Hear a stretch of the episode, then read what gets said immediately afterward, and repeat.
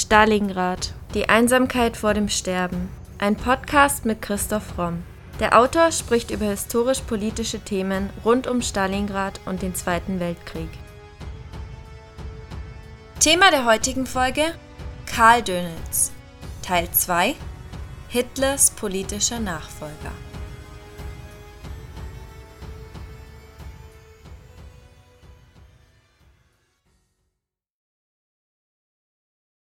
Vor dem alliierten Siegertribunal sagte Karl Dönitz einmal, mein Leben galt meinem Beruf und damit dem Dienst am deutschen Volk.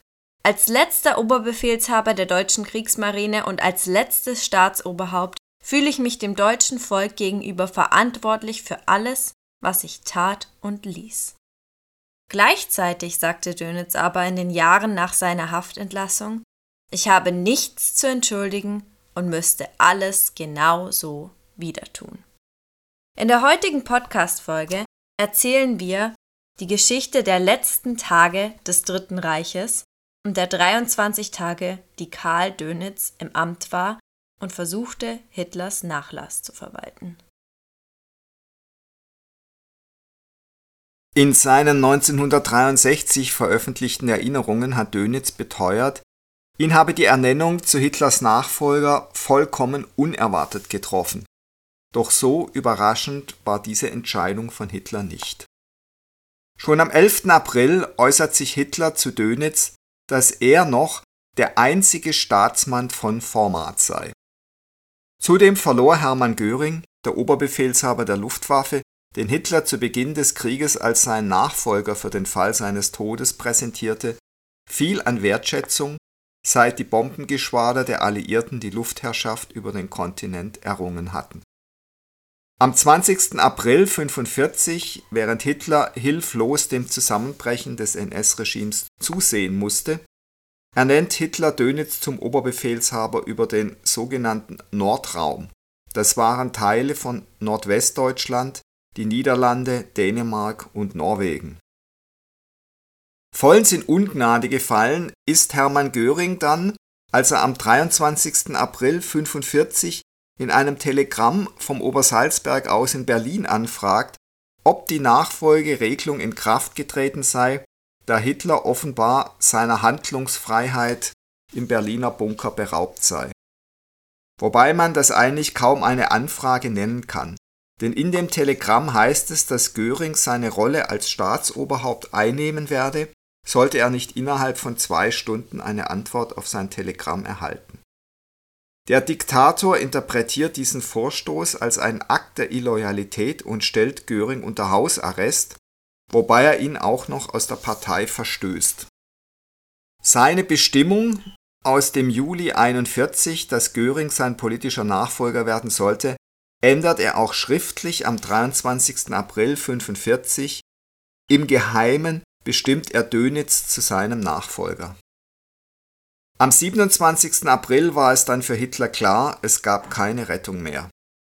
Eine seiner letzten Handlungen war, einen Großteil seines Personals wegzuschicken und auch Persönlichkeiten wie Albert Speer, Heinrich Himmler und Karl Dönitz die Flucht aus der bald eingenommenen Stadt zu erlauben.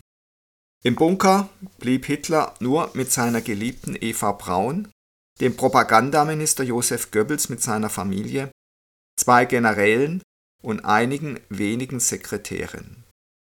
Obwohl Hitler in der Öffentlichkeit beteuert hatte, er werde bis zum letzten Atemzug kämpfen, hatte er jetzt andere Pläne. Er begann, seinen Selbstmord vorzubereiten. Auf diesem Weg wollte er der Schande einer Kapitulation entgehen, die er mit der Regierung von 1918 und Versailles verband. Dönitz flieht in sein Hauptquartier am Surer See bei Plön, muss kurz darauf aber von den näherrückenden britischen Truppen nach Flensburg-Mürwik ausweichen. Selbst Heinrich Himmler, der zweitmächtigste Mann des Regimes, bringt sich um Hitlers Gunst.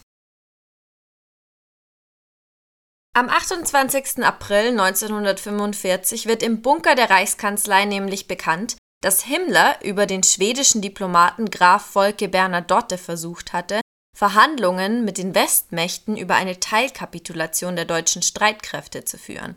Himmler, hauptverantwortlich für den Holocaust und zahlreiche weitere Kriegsverbrechen, lebte gegen Kriegsende in der absurden Illusion, die USA und Großbritannien würden ausgerechnet mit ihm über Nachkriegsdeutschland herrschen wollen.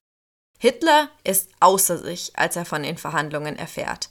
In seinem Testament hat er sowohl Himmler als auch Göring aus der Partei und von allen Staatsämtern ausdrücklich ausgeschlossen. Karl Dönitz hingegen hat sich Hitler gegenüber immer bedingungslos loyal verhalten. Tatsächlich hat Hitler den Großadmiral in seinem in der Nacht vom 28. auf den 29. April 1945 diktierten politischen Testament deswegen zu seinem Nachfolger bestimmt.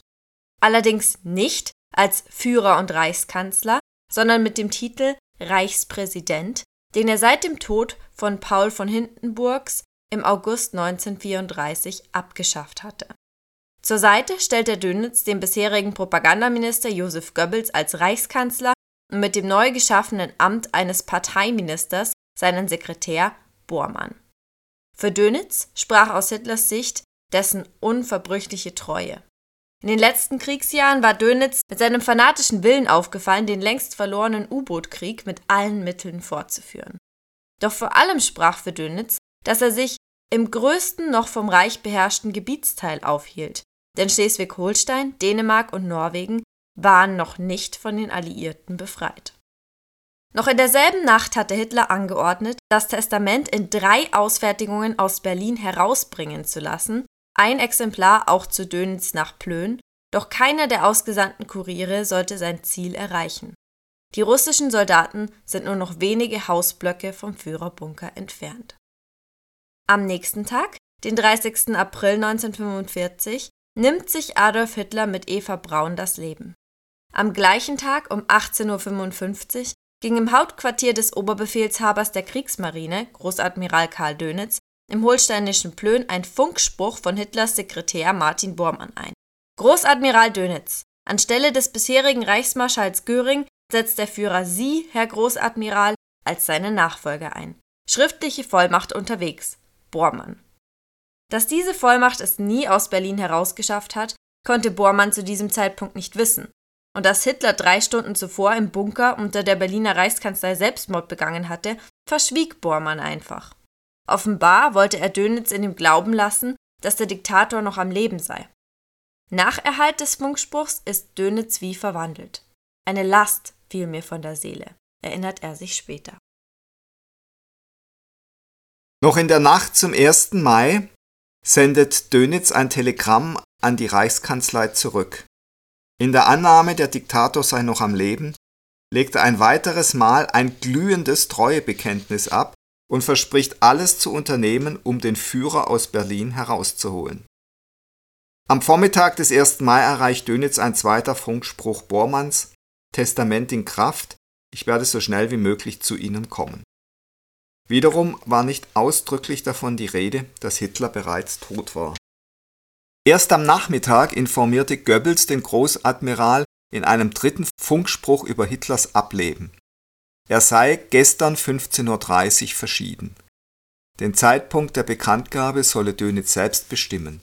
Wenige Stunden später nahmen sich Goebbels und seine Frau Magda das Leben, nachdem sie zuvor ihre sechs Kinder hatten umbringen lassen. Bormanns Versuch, sich nach Plön durchzuschlagen, scheiterte bereits in Berlin. Er entzog sich einer Gefangennahme durch Selbstmord. Der Reichspräsident Dönitz streift jetzt alles NS-konforme ab, er kehrt nur noch den Offizier heraus, der seine Pflicht kennt. Rettung der deutschen Flüchtlinge vor den heranrückenden Sowjetarmeen und Schluss mit dem Krieg. Am Abend des 1. Mai um 22.26 Uhr meldet der Reichssender Hamburg den Tod Hitlers. Er sei, hieß es, heute Nachmittag in seinem Befehlsstand in der Reichskanzlei bis zum letzten Atemzuge gegen den Bolschewismus kämpfend für Deutschland gefallen. Nicht nur was den Zeitpunkt, sondern auch was die Umstände von Hitlers Tod betraf, wurde die Öffentlichkeit also bewusst in die Irre geführt, der Selbstmord wurde verschwiegen.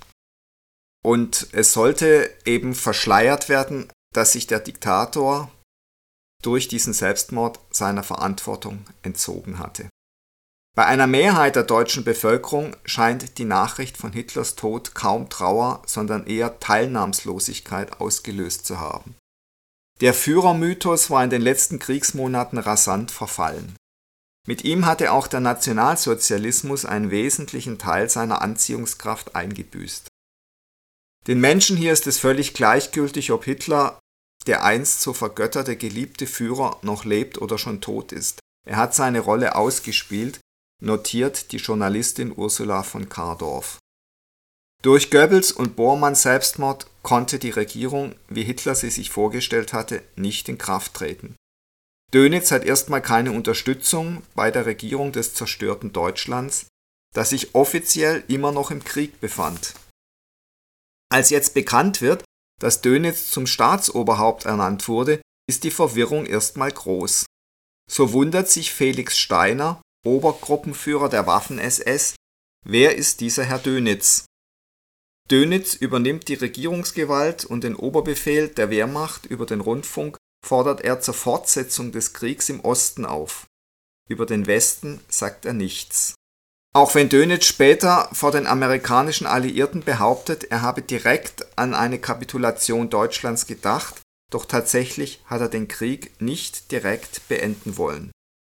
Rechtlich sind die testamentarischen Verfügungen Hitlers mehr als zweifelhaft, doch schließlich kommt die Regierung Dönitz am 2. Mai 1945 ins Amt. Und das bleibt sie auch nach der bedingungslosen Kapitulation am 8. Mai. Erst am 23. Mai lösen die Alliierten die gespenstische Veranstaltung auf und verhaften die Mitglieder der Reichsregierung. Am Vormittag des 2. Mai, wenige Stunden nachdem der letzte Kampfkommandant von Berlin, General Helmut Weitling, den Widerstand gegen die Rote Armee in Berlin aufgibt, versucht sich Dönitz in Plön mit seinen Beratern einen Überblick über die Situation auf den Kriegsschauplätzen zu verschaffen. Zusammenhängende Fronten existieren kaum noch. Die von der Wehrmacht verteidigten Räume schrumpfen bis auf einen schmalen Schlauch in Mitteldeutschland zusammen im Osten befinden sich die Halbinsel Kurland und ein Küstenstreifen an der Weichselmündung weiter in deutscher Hand. In Norddeutschland sind Ostfriesland und Schleswig-Holstein noch nicht besetzt, doch britische Truppen haben bereits bei Lauenburg einen Brückenkopf über die Elbe gebildet. In Oberitalien kapituliert die Heeresgruppe C. Noch hielt die Heeresgruppe Mitte im Protektorat Böhmen und Mähren die Stellung und ebenso dauerte die deutsche Besatzungsherrschaft in einem großen Teil der Niederlande sowie in Dänemark und Norwegen an. Die militärische Lage ist hoffnungslos, stellte das von Dönitz Adjutanten Walter Lüde-Neurath geführte Protokoll fest. Dennoch lehnt der Großadmiral eine sofortige bedingungslose Kapitulation an allen Fronten ab. Er will den Krieg gegen die Rote Armee zunächst noch eine Weile fortsetzen, um, so behauptet er, möglichst vielen deutschen Soldaten und Zivilisten die Flucht hinter die amerikanischen und britischen Linien zu ermöglichen. Im Westen hingegen sollen die Kampfhandlungen durch eine Serie von Teilkapitulationen einzelner Heeresgruppen und Armeen möglichst rasch beendet werden.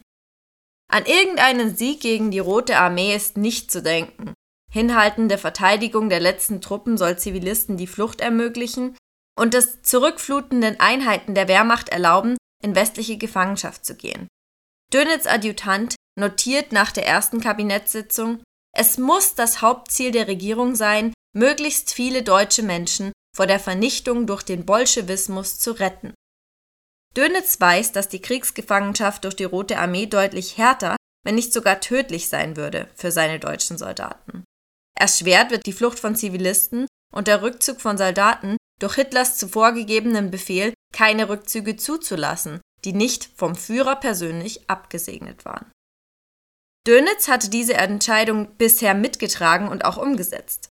Es war nicht nur so, dass er keinen Rückzug im Osten erlaubt hatte, er befahl den deutschen Marinesoldaten, gegen die sowjetischen Panzer in Berlin anzukämpfen. Doch mit dem zunehmenden Zusammenbruch des Reichs hatte Dönitz kaum noch eine Chance, die Ereignisse in Deutschland zu kontrollieren.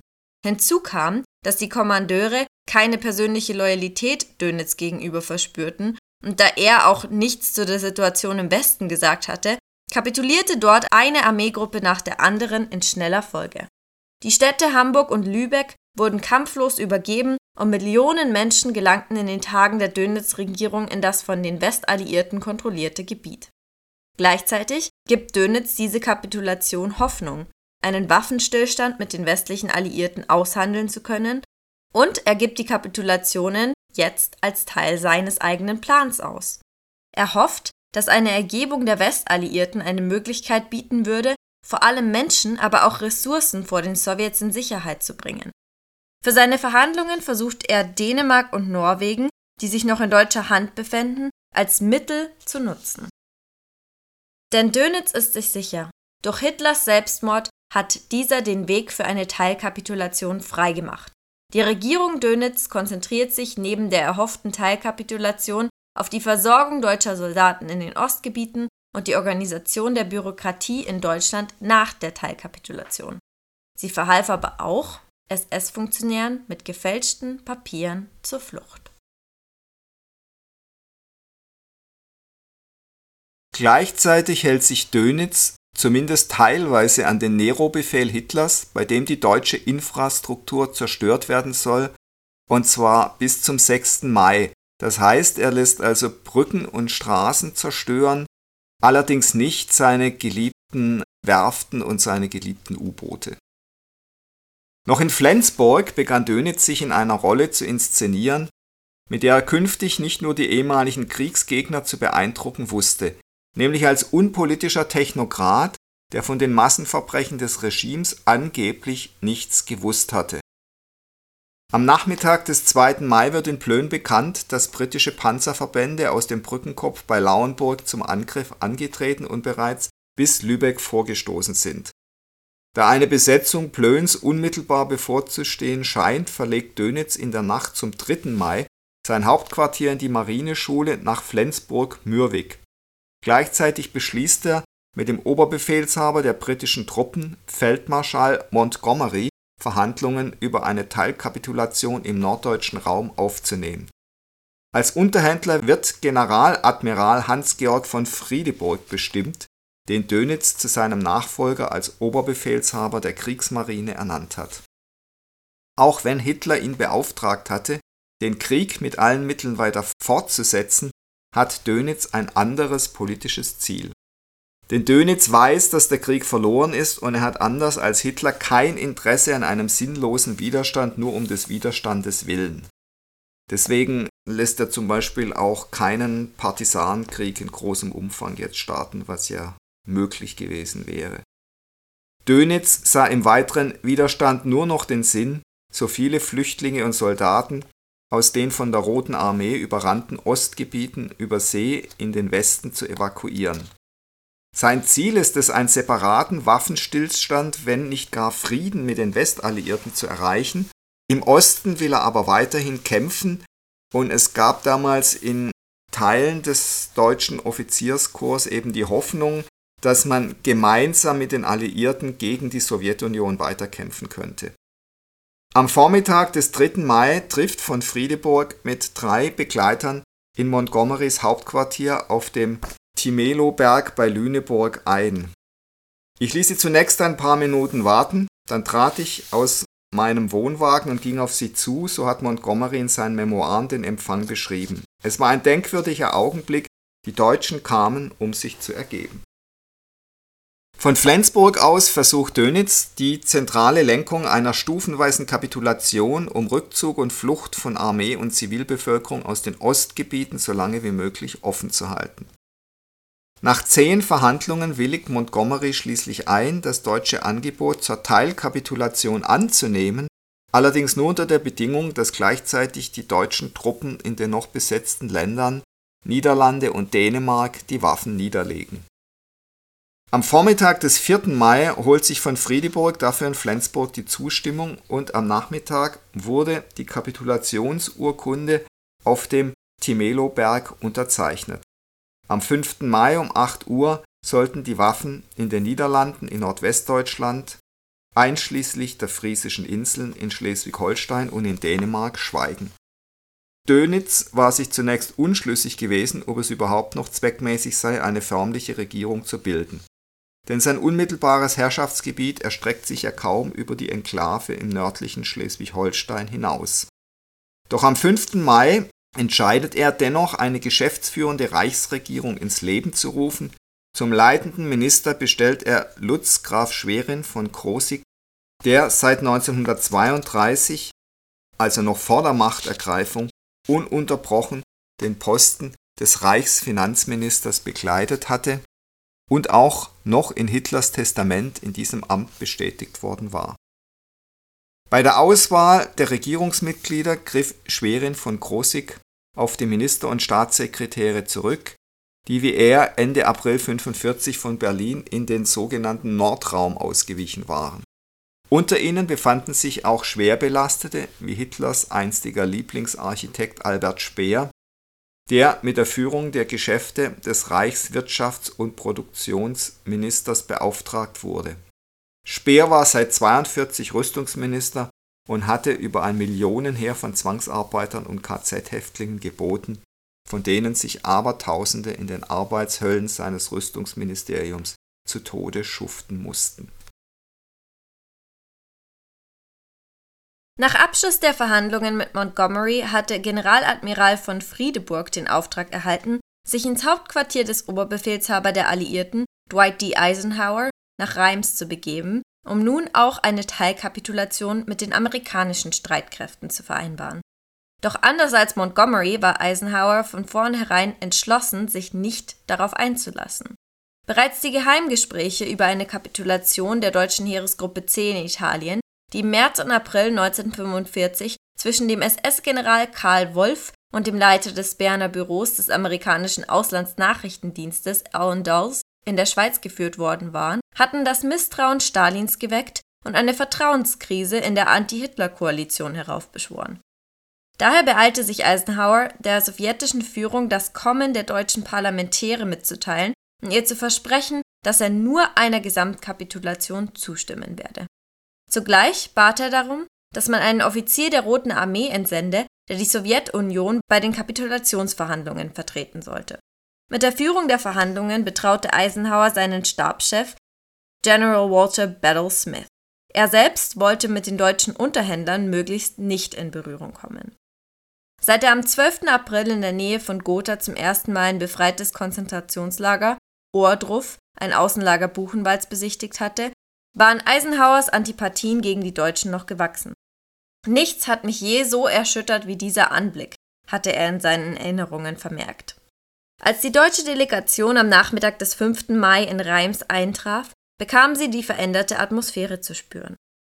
Ohne Umschweife konfrontierte Battle Smith sie mit der Forderung nach sofortiger bedingungsloser Kapitulation, und zwar auf allen Kriegsschauplätzen. Von Friedeburg erklärte dafür keine Vollmacht zu besitzen. Er müsse sich daher mit Dönitz in Verbindung setzen und neue Direktiven erbitten.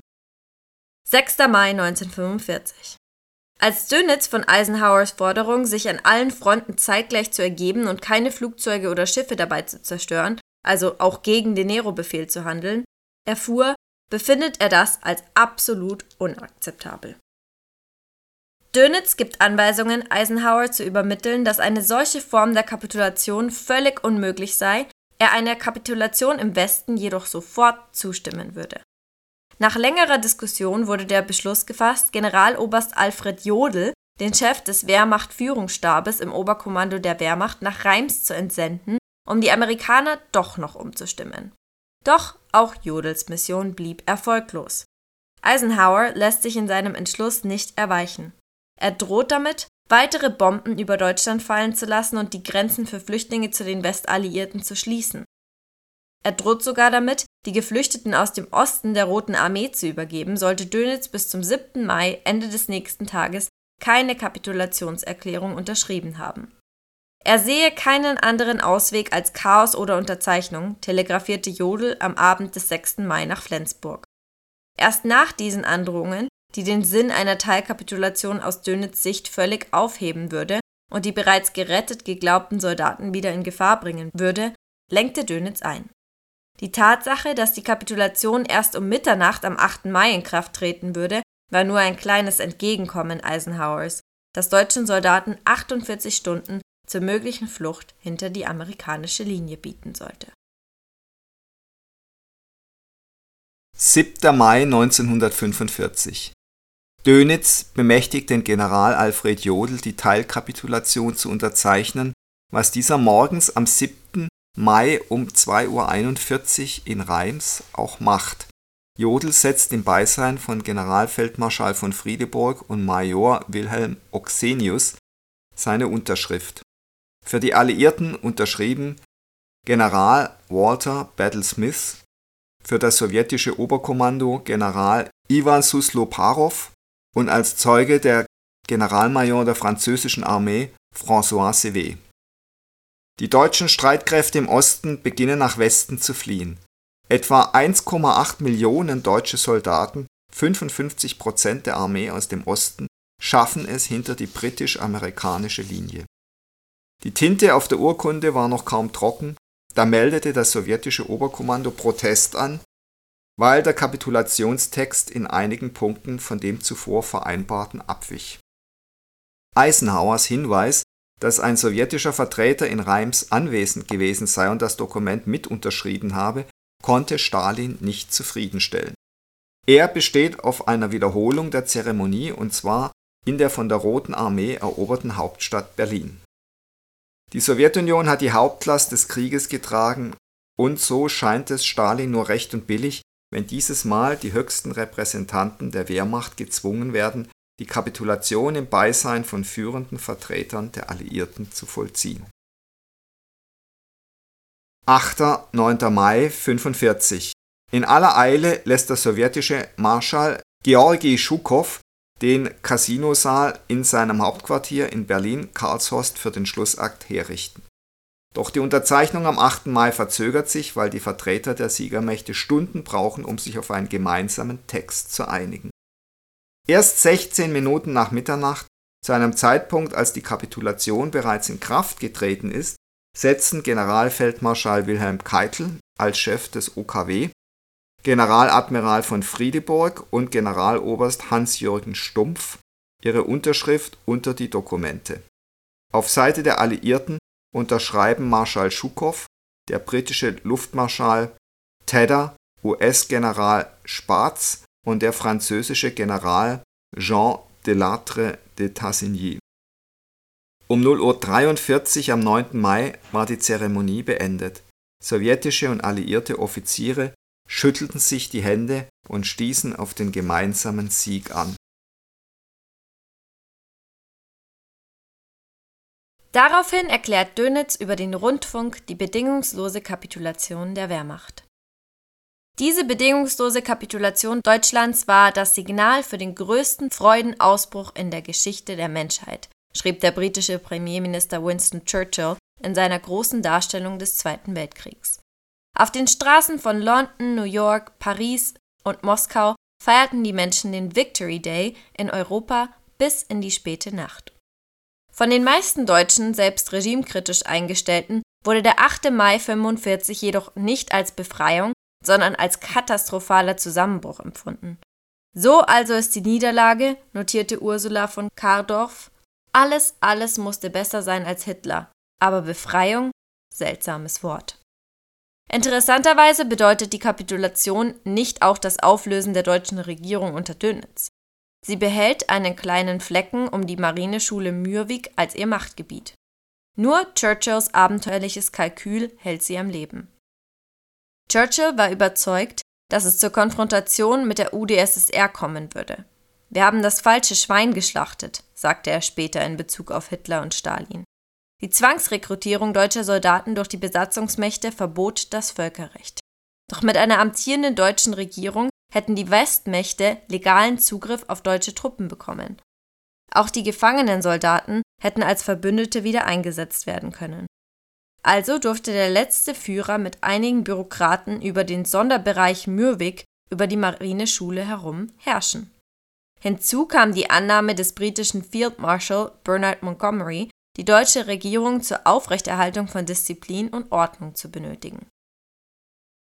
Über die Arbeit der letzten Reichsregierung in ihrer Zuflucht in der Marineschule Mürwik bei Flensburg sind zahlreiche Anekdoten überliefert, die, am Realitätssinn der Beteiligten aber zweifeln lassen.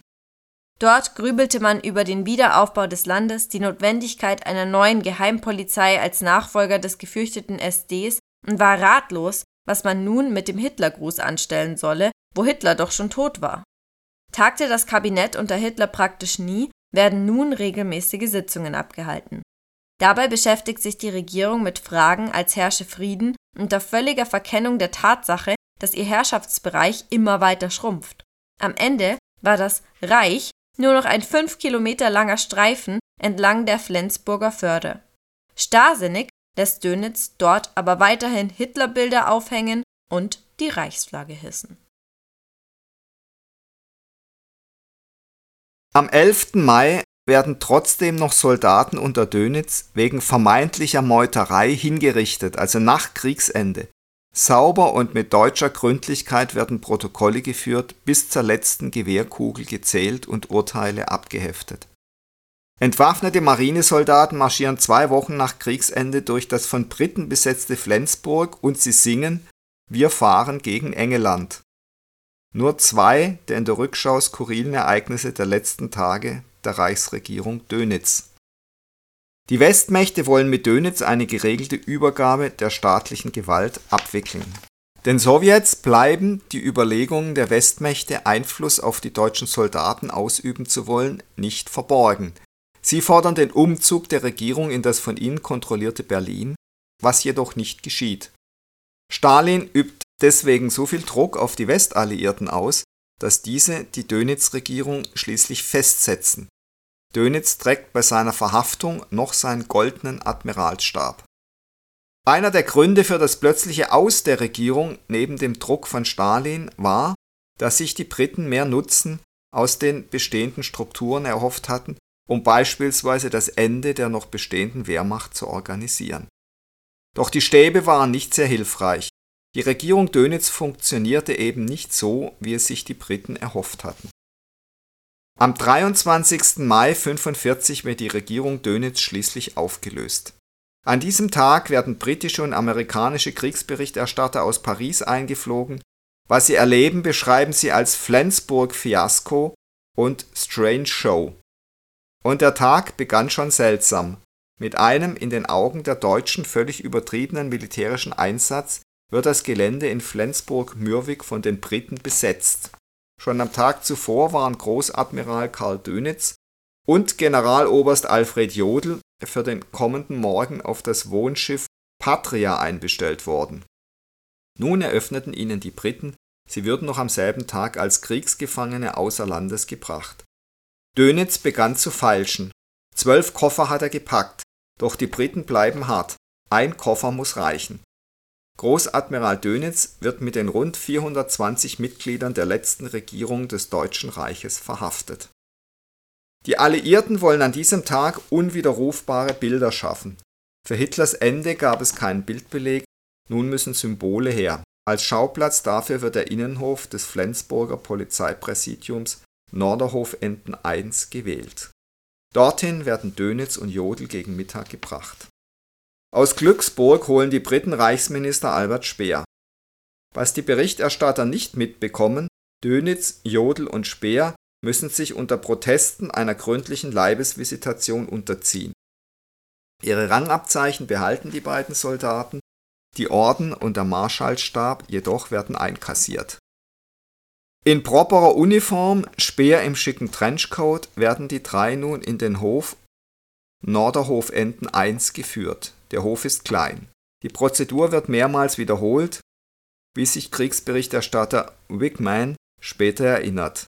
Dönitz, Jodl und Speer müssen mehrmals hereingehen.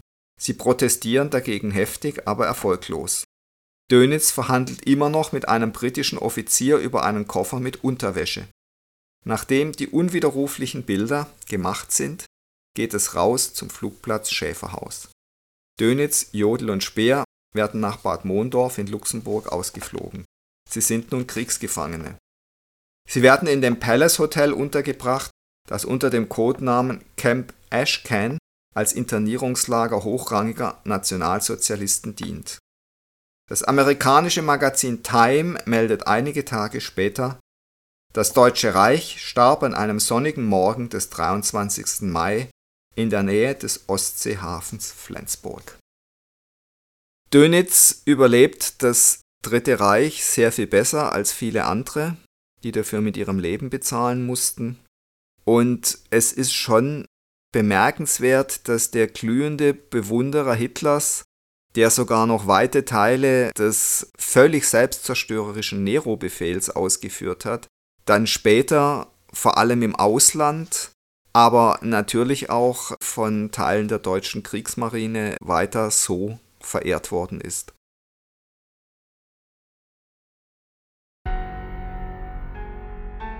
Das war Folge 187 unseres Podcasts Stalingrad. Die Einsamkeit vor dem Sterben.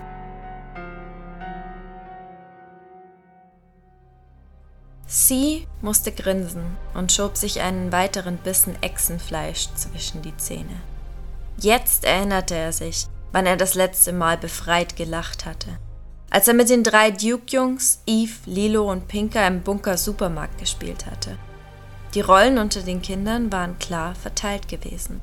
Wolf, Ratz und Hip waren als Sklaven an der Kasse gesessen, während die Mädels und er getreu dem Spruch von Lilos Mutter, der Kunde ist König, an den vermeintlich vollen Einkaufsregalen vorbeigeschlendert waren und er nach kurzer Zeit den absoluten King in Form des Ladendiebs gegeben hatte, der sogar der siebenjährigen Detektivin Eve entkommen konnte. Zumindest bis er sich im Krematorium des Bunkers von ihr stellen ließ. Zwischen einigen Holzsärgen, Holz gab es wieder reichlich, seitdem es weniger Menschen gab, fanden ihre Hände das erste Mal zueinander. Coole Verhaftung, flüsterte er. Sie saßen stumm hinter dem Sarg, bis Eve glaubte, den Atem der Toten zu hören. Tote atmen nicht, sagte sie. Ich weiß, erwiderte Eve und drückte ihren knochigen Oberkörper an ihn. Vielleicht ist es ihre Seele. Was soll das sein, Seele? Naja, das ist wie Atem, nur mit Gedanken. Er tastete in seiner Erinnerung die kindliche Anziehung, die ihm noch alle Freiheit gelassen hatte. Erst später hatte Eve begonnen, ihn durch die Augen in ihre Seele zu ziehen, von der sie nicht einmal sagen konnte, ob es sie gab. Er konnte sie nur spüren. Aber Gefühle konnten sich täuschen, das wusste er. Und trotzdem, warum nicht ein wenig lügen, wenn die Lüge schöner war als die unbarmherzige Wirklichkeit? Na, neugierig geworden? Das war ein kurzer Auszug aus Thor und der Gott des Feuers, der ersten Science-Fiction-Dystopie des Primero Verlags. Falls ihr es jetzt kaum noch erwarten könnt, in die Welt von C. Eve, Ratz und Co. einzutauchen und über die dunkle Realität eines postapokalyptischen Deutschlands zu philosophieren, geht doch gleich mal auf unsere Website und informiert euch über diesen spannenden ersten Band der Tor-Trilogie. Und falls Dystopien nicht so euer Ding sind, könnt ihr natürlich auch die Neuauflage von Stalingrad mit Originalbriefen von der Front und an die Front lesen. Weitere Infos zu unseren Büchern findet ihr auch auf unserer Website oder bei Instagram unter primero-verlag. Wir freuen uns außerdem auch immer über Feedback und Themenvorschläge zu unserem Podcast und wünschen all unseren Stalingrad-HörerInnen weiterhin viel Spaß mit dem Podcast.